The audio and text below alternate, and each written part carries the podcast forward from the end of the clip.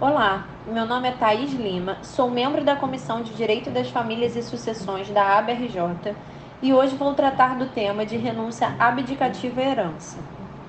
Quando uma pessoa falece, ocorre de imediato a transmissão de seus bens aos herdeiros legítimos, operando-se assim a sucessão hereditária.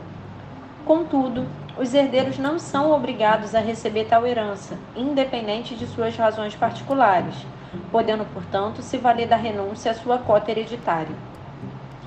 A renúncia é considerada um ato unilateral, gratuito, puro e simples, ou seja, não admite condição ou termo, onde o herdeiro capaz declara sua não aceitação àquele espólio.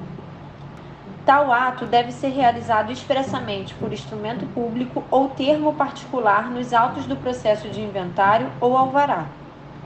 Por consequência, a renúncia possui efeito ex tunc, retirando do herdeiro a condição inicial de beneficiário da herança, como se jamais tivesse feito parte da sucessão. A renúncia é um ato irrevogável nos termos do artigo 1812 do Código Civil, e, portanto, aqueles que abdicam, renunciam à herança, perdem inclusive o interesse jurídico sobre os bens partilháveis, objetos de anulações ou nulidades isso porque repisa-se.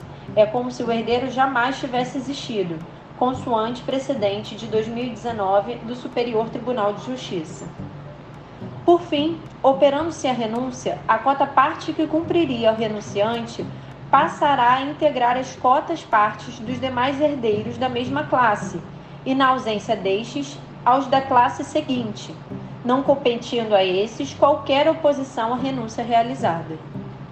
O conteúdo aqui trazido é meramente informativo e não traduz necessariamente o entendimento dessa comissão ou da ABRJ. Convido todos a conhecerem a nossa comissão no Instagram, no X Brasil e no YouTube.